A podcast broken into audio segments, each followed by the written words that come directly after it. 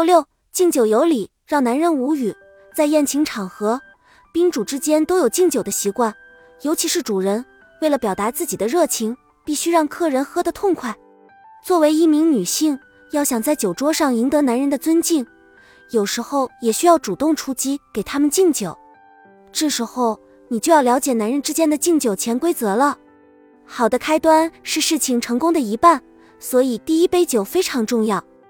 如果是在正式场合，一般都是主人先举杯；而在家宴上，则是晚辈向长辈敬酒；而友人之间的欢宴，则由年长者先行举杯，或由召集者先行举杯。第一杯酒一定要饱含祝福，为的是后面的杯莫停。这一杯是后面感情酒的基础，即使不想拼酒，也要努力为后面的欢愉场面打下基础。因此，举第一杯酒要区别不同情况。要有礼貌，要饱含深情。如果是外事场合，第一杯酒不但要很礼貌，而且应注意来宾的身份及风俗。祝酒既要体现热情，又要不卑不亢，更不能强人所难，否则不但不能达到热情接待的目的，反而会造成负面效应。要饮酒有度，热情适度，把握尺度，展现风度。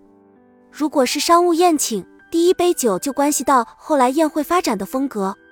把握祝酒的程度，最重要的是区别不同的客商，采取适当的祝酒方式。一，如果双方交往中感情融洽，而且主要工作已经谈完，宴会是为了加深感情，这样敬酒可以放松随意。二，如果双方在宴会前商务会谈并不融洽，需要在宴会上增进感情，那么这杯酒就要自己把握住不醉，还要让客人尽兴，要有大家风范。不论会谈气氛怎样不愉快，都要尽地主之谊，为宴会后的谈判打下基础。三，如果双方尚未开始会谈，宴会中都想让对方多喝一些，己方少喝一些，以便在会谈时更主动一些。同时，这个宴会也是在互相摸底，举杯祝酒也是互相试探的过程。因此，祝酒时既要把握住热情有度，又不能与来宾拼酒，以免造成来宾的反感。影响正式会谈的感情。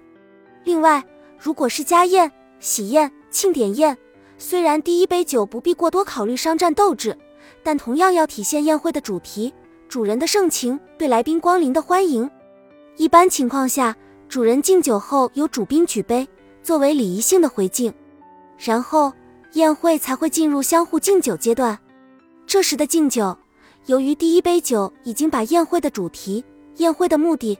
宴会对来宾的良好祝福等都已表达完，因此就要注重以情祝酒，用热切感人的话语融入杯中献给来宾。宾主互相敬酒之后，宴会便进入随意敬酒阶段，即我们通常据说的劝酒阶段。